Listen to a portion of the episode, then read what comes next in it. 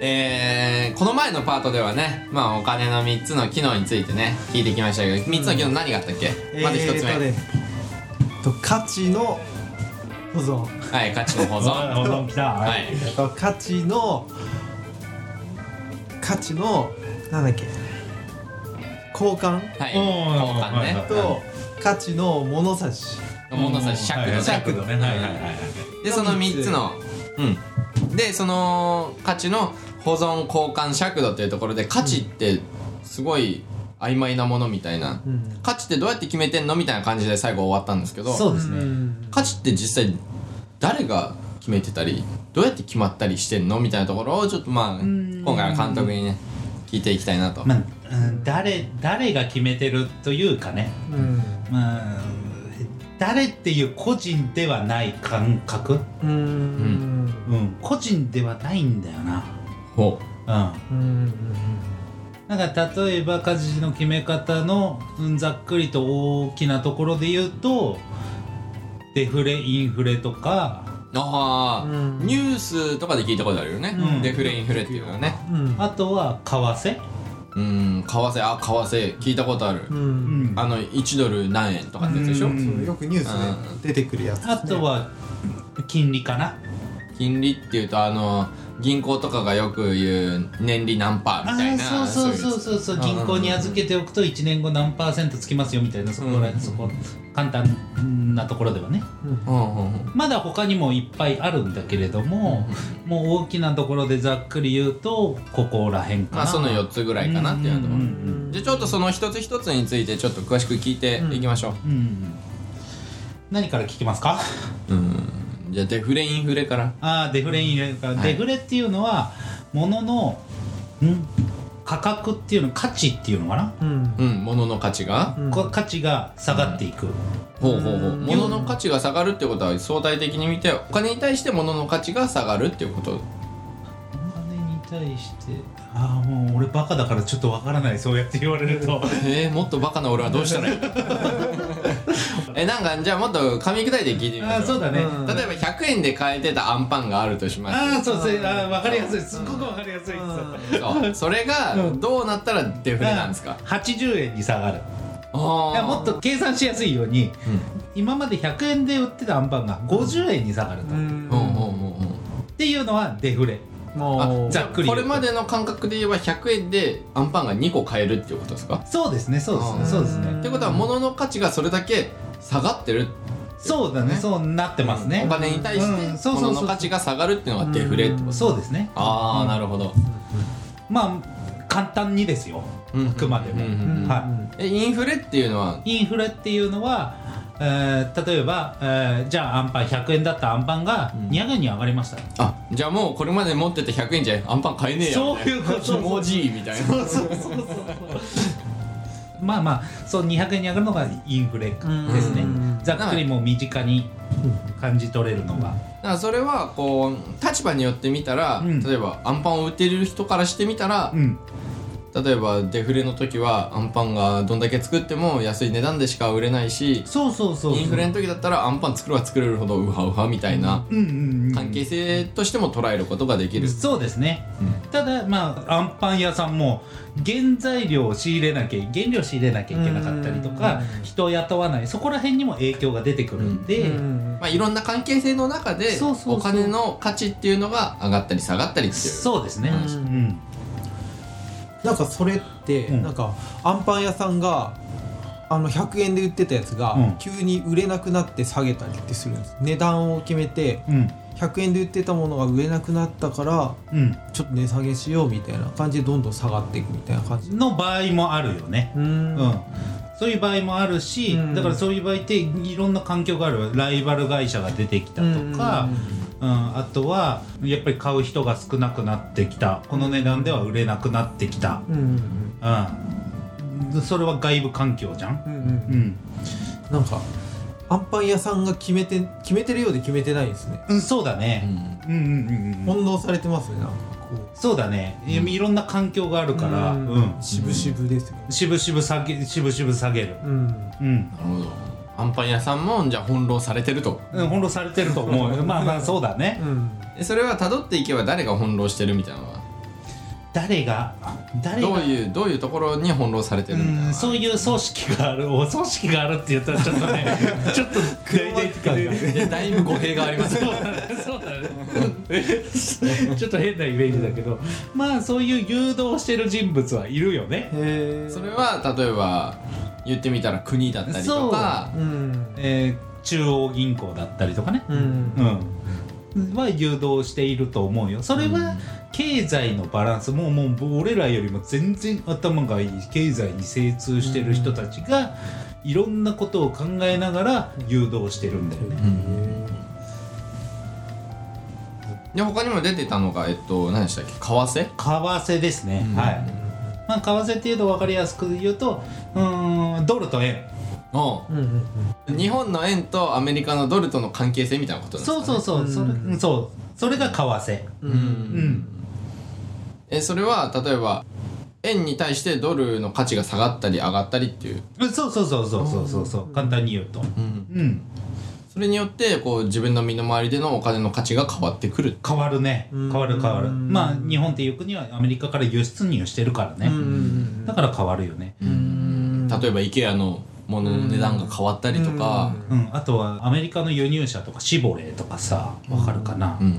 あとはフォ車ード、ねフォードとかね車ね、うん、そう車ね車しか出てこな いからアメリカ製って俺、うんそうそうそう、そこで日本で払う金額お金っていうのが変わってくるよねってうんいう、まあ、確かに一消費者としてみたら円の価値が上がってる時の方がアメリカのものは確かに買いやすいのかもうんそうそうそでうそうも企業からしてみたらまたそれは別のま見た方もある違っうていう,、そう企企業からしたら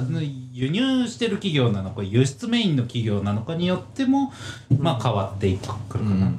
あくまでこう、えー価値の変動について今は話してるわけで、誰が得する誰が損するっていう話じゃないそうそうそう、うん価値の決め方についてこういう要因で決められますよっていう、一つの為替っていうのもうそういう要因で決められます、であともう一つあったのがうん金利、金利ですね、ううんんまあまあぶっちゃけた話これう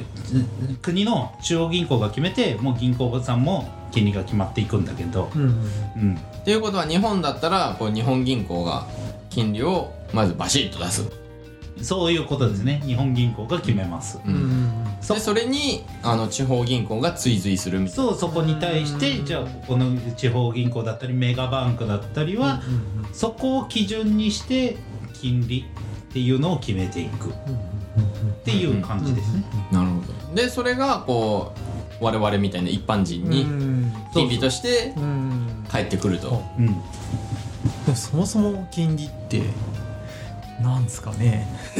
めっちゃニヤニヤするじゃん金利がピクチそャーうねや何そのやそのニヤニヤしてそうだよね映像見えてない からそのニヤニヤしたちょ感じはっと笑ってしまったんこですんけなどにやらしい感じなのちょっといやーそうですねなんか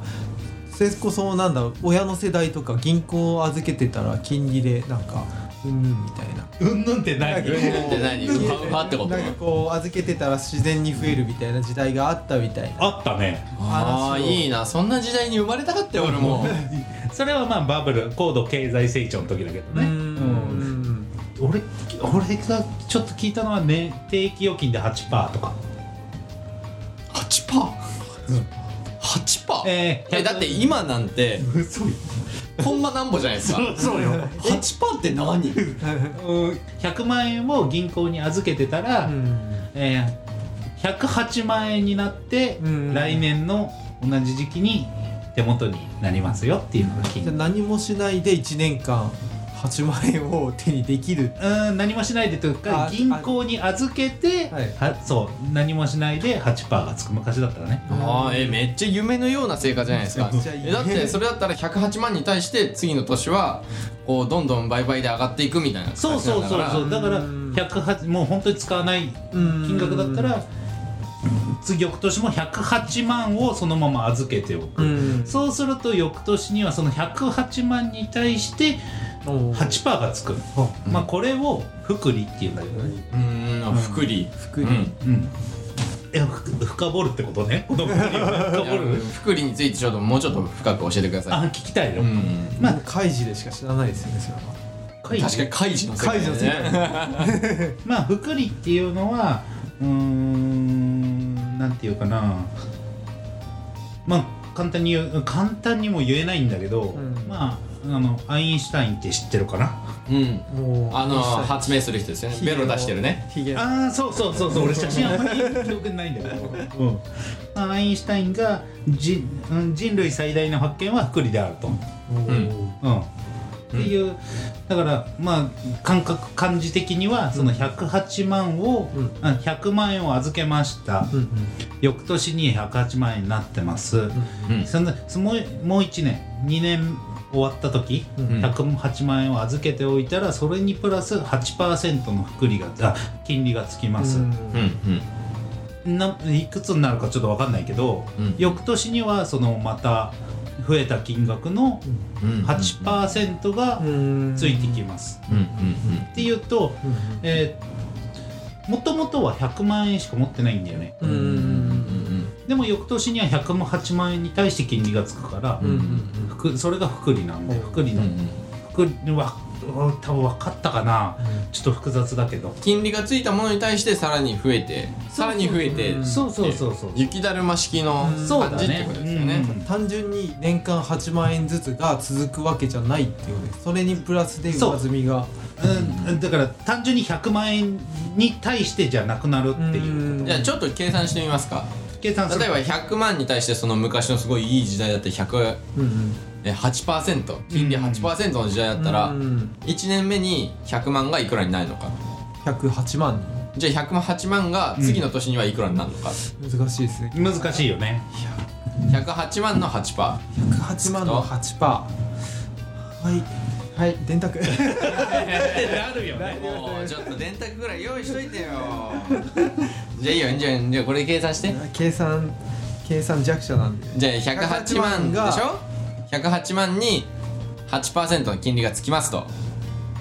したらいくらになりますかえこれであ合ってるんですかね116多万分合ってると思う6400円じゃあ116万6400円に8%の金利がつくとどうなりますかっていう125万9712円うんっていうことはもう3年目にしてもうめっちゃ2 5六6万26万ぐらいついてるわけめっちゃいいっすねやばい ねなんなんこれ労せずにでこれめんどくさいじゃんうーん毎回こうやって計算すんの確かに難しいっすでねここでね72の法則っていうのがあるんだよ、なんすか72の何72ってえー金利に対して、えー72割ることの金利72割る例えばさっきのだったら8ってそう8にする、8で計算すると、うんイコールが2倍になる金額が出てくるんだよ年数がえってなるとさっきの72割る8はいくつ9だからそう9 9だから100万円が8%の福利で運用された場合200万円になるのが9年おおーたった9年すげえで倍になる倍になるってやばいねだからこれが福利はうん最大の発見は福利であるってうんアインシュタインは言ったんだよねうわえで8%のまんまだったらじゃあその200万円が倍になるのも9年だから18年で100万が400万になるってことでしょ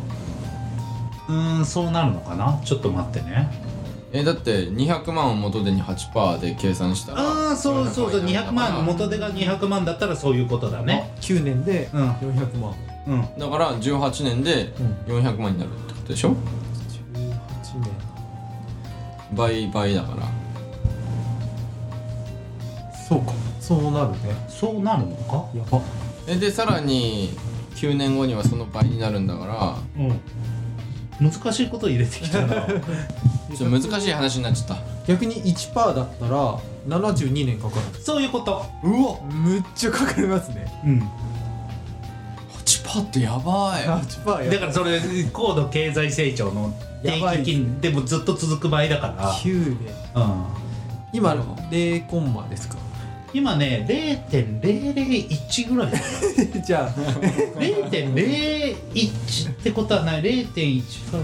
ら0.001からゼロゼロ一。 001でそこら辺だと思う定期でも0.005とかだと思うじゃあ2倍になるのが7200とかそうそうそういうそのちょっと生きてるうちにはやばいねえー、全然金利ないじゃん。ぜ今全然違いますねえだからだからさ銀行に預けておいてもまあ家にはない分ねうん安心感もあるよ、うんでもタンス預金は増えてんだよまあ確かに強盗には襲われないですからね。うん 銀行に預けておけばねうん、確かに確かに。でも銀行に預けておいても、うん増えねえんだって、うんん何年かかるって話じゃ、うんんうんうん。たかが一桁のパーセントでもそんな違うんですねうん、そうそうそうそうそう全然違いますね恐ろしいアインシュタインやばいですねアインシュあアインシュタインはやばいよちょっとね脱線したけどねいこんなや感じで価値は決め決まっていくのかな、うんあーなるほどじゃあそんな感じでこの辺で一旦中締めしときますか中締めしますか中締めなの、うん、お金の機能昨日3つ聞ね、きましたねうんうん、それと価その価値そう機能の中にやっぱり価値っていうのが大切っていうのがあったから価値ってどうやって決めてんのっていう話もちょっと聞かせてもらって